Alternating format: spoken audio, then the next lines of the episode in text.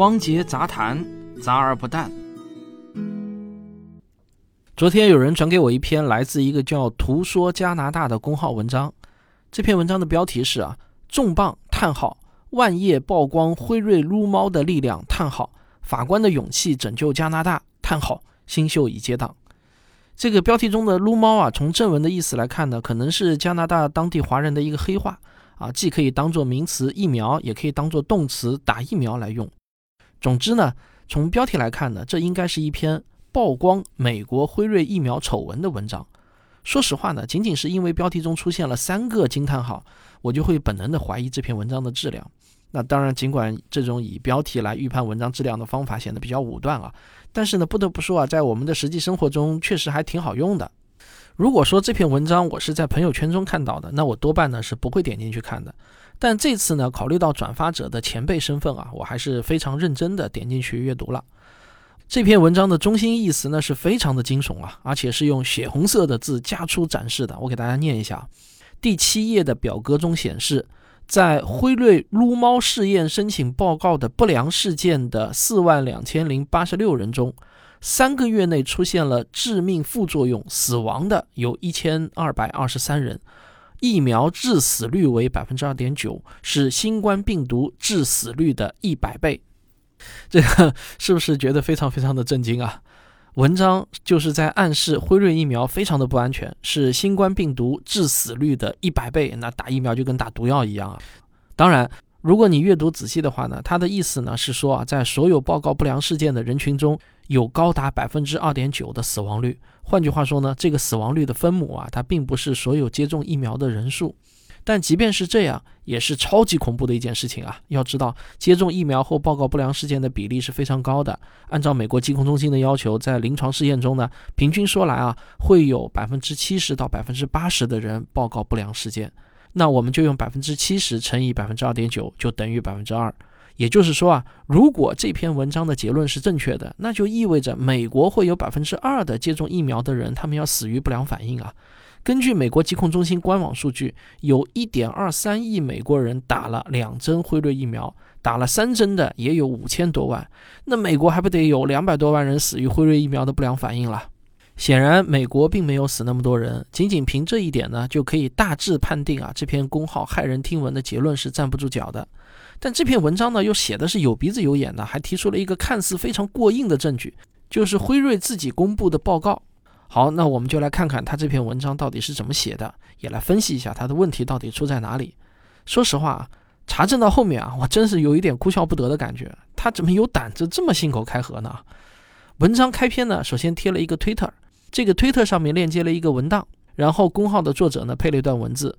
三月一号解密的一万页辉瑞疫苗申请资料，告诉我们一年多以来都往自己身体里打了些什么。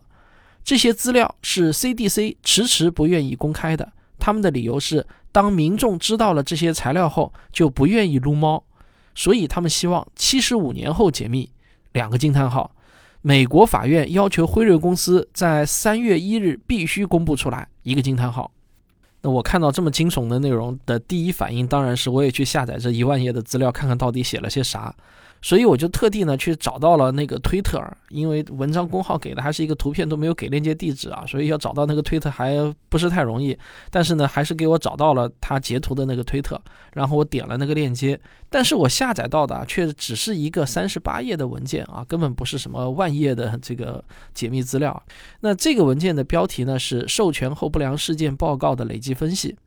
公号文章后面的很多所谓证据啊，其实主要就是来自这个文件中的内容。他截了很多图，都是这份文件中的内容。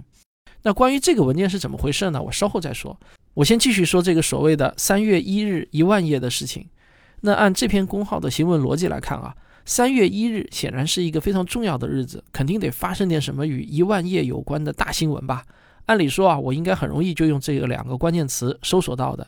但奇怪的是呢，我居然真的就找不到三月一日这一天到底发生了什么与疫苗丑闻或者一万页解密档案有关的新闻。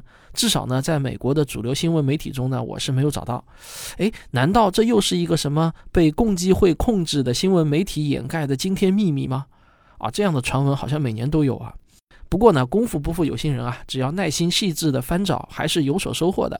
其实啊，早在二零二一年的十二月十日，美国有一个地方小报叫《圣约瑟夫新闻报》啊，这个真的是一个地方小报，因为圣约瑟夫市的人口呢是只有七点六万，就还不如我们上海的一个小区的人口多啊。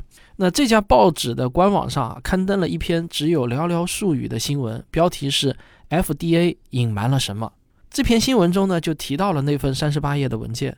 他说，在这份文件中记录了四万两千零八十六个不良反应报告，其中一千两百二十三个病例死亡。换句话说啊，图说加拿大公号文章中开篇提到的那个重磅证据，就是三十八页的那个文件啊，其实早在去年十二月十日就可以下载了啊，根本不是什么三月一号解密出来的重磅文件啊。那在搜索的过程中呢，我基本上呢也是把那篇公号在开篇提到的啊，什么啊这些资料是 CDC 迟迟不愿意公开的，他们希望七十五年后解密，美国法院要求辉瑞公司在三月一日必须公布出来。那像这些听上去很劲爆的内容，它的前因后果呢，我是给搞清楚了。我来给大家讲一下啊，这个事情的原委呢，其实是这样的：美国有一个医疗卫生透明度组织，他们向 FDA 申请公开与辉瑞疫苗有关的所有文件。原因是呢，他们认为啊，公开这些文件可以有效的缓解疫苗怀疑论者的担忧。应该说啊，他们的初心是很好的，但是呢，他们却遭到了 FDA 的拒绝啊。FDA 的理由很简单，说文件太多了，人手根本不够。于是呢，这个组织呢就在去年九月份对 FDA 提起了诉讼，他们请求法院来支持。但这个 FDA 啊就跟法官叫苦说，所有与疫苗有关的材料大约有四十五万页。我们一个月最多只能审核五百页啊，全部完成我们需要七十六年了。你们能不能别闹了？不过原告说啊，你们 FDA 总共可是有一万八千零六十二名雇员，难道就不能多派一点人手吗？这个皮特曼法官在充分听取了原被告双方的观点后，他呢终于是在二零二二年的一月六日做出了裁决。他说啊，过度的行政保密助长了阴谋论，降低了公众对政府的信心。所以呢，他要求 FDA 每月要公开五点五万页文件。那这个 FDA 的一个领导听到这个裁决啊，当场有点昏过去了。他发了一份声明说：“我们十名雇员他妈的得七乘二十四小时工作，才有可能一个月审核完五点五万页文件啊！你们能不能别闹了？”但发牢骚管发牢骚啊，法院的命令还是部分执行了。在二零二二年一月三十一日，FDA 呢就公开了一点二万页文件。到了今年的三月一日，他们又公开了第二批啊，就前两天吧，大约也是一万多页文件吧。那这些文件呢，现在都可以在原告，就是医疗卫生透明度组织的官网上下载得到。有兴趣的听众呢，你也可以自己去下载看看。不出意外的话呢，以后每个月啊都会有新的文件公布出来的。好，讲到这里啊，我想你大概已经了解了所谓的他们希望七十五年后解密，美国法院要求辉瑞公司在三月一日必须公布出来啊，是怎么回事儿？那这种很有喊口号感觉的话呢，就是这么炮制出来的。FDA 说按照现有的人力，我们全部审核完需要七十六年，但是呢，到了作者的嘴里就是啊，他们希望七十五年后解密啊。说实话，这个作者的文采还是挺好的啊，他不去写那种惊悚小说，我觉得可惜了。但他把 FDA 的事情说成是 CDC 的事情，这个就显得太没有水平了，这也都能搞错啊。不过呢，我节目做到这里啊，只能算是刚刚进入正题。我只是对那篇公号文章的开篇一百一十五个字的辟谣，我跟大家说句实话，就花了我和牛牛小编差不多累计十多个小时的查证。那这就是所谓的造谣的张张嘴，辟谣的跑断腿吧。到此啊，还只能算是一个小谣言。真正需要重点辟谣的呢，是原文的这段话。第七页的表格中显示，在辉瑞撸猫试验申请报告的不良事件的四万两千零八十六人中，三个月内出现了致命副作用、死亡的有一千两百二十三人，疫苗致死率为百分之二点九，是新冠病毒致死率的一百倍。那这才是这篇文章最骇人听闻的核心内容。而佐证上面这些数字的证据呢，则是我节目一开始提到的那份三十八页的文件授权后不良事件报告的累计分析。死亡一千二百二十三人这个数字呢，就是出自这份文件的第七页啊，有图有真相。首先呢，我可以确认这份文件确实是辉瑞疫苗的不良事件报告的统计分析文件，公号文章引用的数字都没有错。这看上去啊是有鼻子有眼，似乎呢真的是铁证如山。但是啊，作者错就错在完全没有看懂这些数字所代表的含义，甚至呢，他都懒得去看一下这份文件的前后文和最后的结论。当然啊。有可能是这个公号的作者完全看不懂，也有可能呢他是故意不去看，或者看了也故意不说啊。但是这些我觉得不重要，重要的是啊，我又不得不花了三四个小时的时间去查阅和学习有关不良事件报告的相关知识。要看懂这些数字真正代表的含义，你还得先耐着性子啊，听我给你讲讲这些不良事件报告是怎么来的，专业人员又是如何分析不良事件报告的。我呢是不能只给你答案，却不给你答案得出的过程，对吧？话说啊，二零二零年的十二月一日，FDA 批准了辉瑞疫苗的紧急授权使用。全世界呢有很多国家都非常信任美国的 FDA，那只要 FDA 批准了，这些国家也都认可。所以呢，辉瑞拿到 FDA 的紧急授权许可后呢，就除了美国之外啊，他还给包括英国、意大利、德国、法国等全世界六十二个国家提供了几亿剂的新冠疫苗。这样呢，它可以获得更有广度的用药反馈。大家知道，疫苗接种完了之后啊，绝大多数人啊或多或少都会出现一些反应的，比如最常见的肌肉疼痛啊、疲劳乏力啊、轻微发烧啊、咳嗽啊等等，这些啊其实都是我们人体免疫系统的正常反应。各国的医院呢会把一部分有代表性的不良事件的原始数据都记录下来，形成一份报告，提交给辉瑞，供研究人员进一步的研究。那截止到二零二一年的二月二十八日。辉瑞公司一共收到了来自全球各地共计四万两千零八十六份不良事件报告的原始记录。于是呢，专业人员就会分析这些原始记录来评估疫苗的安全风险。这些不良事件报告的评估报告，就是我们本节目一再提到的那份三十八页的文件。后面啊，为了叙述的方便，我就直接把它简称为该报告。该报告的第七页呢，列出的是对所有原始记录的一个简单统计啊，比如说有多少男性、多少女性，年龄分布是怎样的。但其中最引人注目的呢，就是这四万两千零八十六人中啊，有一千二百二十三个人在报告期间死亡。这看上去的确很吓人啊，占比百分之二，占比百分之二点九的人死亡了。我靠，这是疫苗啊，还是毒药啊？当然是不能这么简单的解读的，因为要判断是不是因为疫苗导致的死亡，是需要仔细分析每个病例的死亡原因的。而且在原始的不良事件报告中，死亡的数字比较多，其实呢是符合逻辑，也很普遍的现象。因为死亡啊是一件大事，只要死者在生前注射过疫苗，那本着宁可错报不能漏报的原则，那是必须上报的。所以啊，几亿剂的疫苗使用下来，有几千万人注射了疫苗。必然是会有很多人因为各种原因在这个期间死亡的，但死亡原因到底是不是因为疫苗产生的严重不良反应，比如血栓或者剧烈的免疫系统反应等等呢？这就需要专业人士具体病例具体分析了。在该报告的第二十八页给出了一个数据总结。总体而言，在所有报告案例中有六十八例是疫苗导致的对人体有伤害的不良反应，另外还有五百九十九例是疫苗导致的但对人体没什么伤害的不良反应，而其余的不良事件与疫苗本身无关。那该报告的最终结论写在第二十九页啊，是这么写的：在对现有的累积精准医疗数据进行审查后，我们确认该疫苗收益大于风险。通俗的说呢，疫苗确实不是百分百安全的，它甚至可能致人死亡。但人类现有的医学无法追求百分百的安全，只能追求收益和风险的平衡。这就好像交通事故无法避免，但人类还允许汽车上路一样。该报告的最终结论呢，其实就一句话：辉瑞疫苗是足够安全的。实际上，为了做这期节目啊，我还特地查阅了普遍认为非常成熟、安全的麻疹啊、腮腺炎啊和风疹疫苗的不良事件报告数据。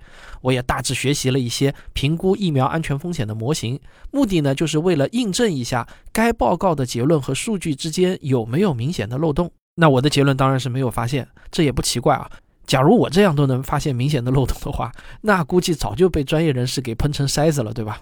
好。听到这里啊，可能有人还是会觉得辉瑞自己给自己家的产品做风险评估，当然会得出安全的结论，否则那不是自己砸自己的锅吗？这种分析报告应该由第三方机构来做才有公信力。老汉卖瓜自卖自夸，那可不可信。我呢是并不反对这样的观点，我也支持第三方独立验证。但我今天这期节目啊，是针对那篇图说加拿大公号文章的辟谣。在那篇文章中，作者反复使用该报告中的数据来证明其实是谣言的结论，而最好的辟谣证据，恰恰就是他自己用来作为证据的该报告。像这样的公号作者呢，我认为啊，就是要么是无知，要么就是无良知了。我实在想不出第三种解释了。做科普的时间长了，类似这样的谣言文章呢，我真的是看的太多了。可以说啊，百分之九十九的谣言都经不起信源的拷问。那本期节目呢，实际上是我做给所有的海外华人，尤其是身处加拿大的华人看的。因为这个谣言在我们国内呢，基本没有市场。辉瑞疫苗离我们绝大多数中国人还是很遥远的。根据我的初步调研啊，关于辉瑞疫苗安全性问题，最近似乎在美加的华人社会中的关注度尤其高。在英文世界呢，反倒基本上没有太多的关注度，话题量并不多。我发现一个现象啊，有很多海外华人虽然呢是身居海外，但他们接触到的信息啊，基本上都还是来自于海外的中文圈。说的更准确点呢，就是类似“图说加拿大”这样的专门针对海外华人的微信公号。而这个海外中文圈似乎又和我们中国大陆的中文圈是隔离的，他们各自关注的热点话题经常会很不同。在这里呢，我只是想很诚恳地跟所有的海外华人朋友们说一句，请对你们常看的那些微信公号保持足够的警惕，尤其是那些标题中带有很多惊叹号的文章，以及文章的内容看上去就觉得特别惊悚和劲爆的。假如你发现某个公号有过一次被确认的严重造谣，那你就果断的拉黑它吧，你肯定不会损失什么的。信息的来源千万不能单一，如果有可能的话，也多关注一些英文世界的主流媒体。我向大家推荐一个很棒的辟谣网站，英文的叫 factcheck 点 org，f a c t c h e c k 点 o r g。我认为这个网站上面的文章都很值得参考。虽然你不用全信，但至少可以作为一个重要的信息来源。谷歌浏览器呢是可以直接点右键选择全文翻译的，对于英文不熟练的朋友呢也是特别的方便。我也经常这么用。我感觉啊，有很多海外华人呢总是在嘲笑大陆人生活在信息茧房中。实际上呢，我觉得我们每个人啊都应该审视一下自己所关注的信息源是不是足够的多样化，千万别身在茧房嘲笑茧房。好，我绝无讽刺之意啊，我满怀善意，诚恳地抒发我个人的浅见，所以也非常感谢您听到这里，我们下期再见。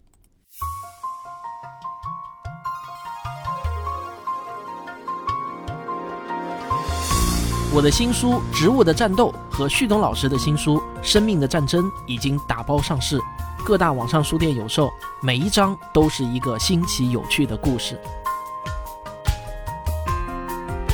我会从一个小小的细菌开始，给你讲到植物称霸全球的故事。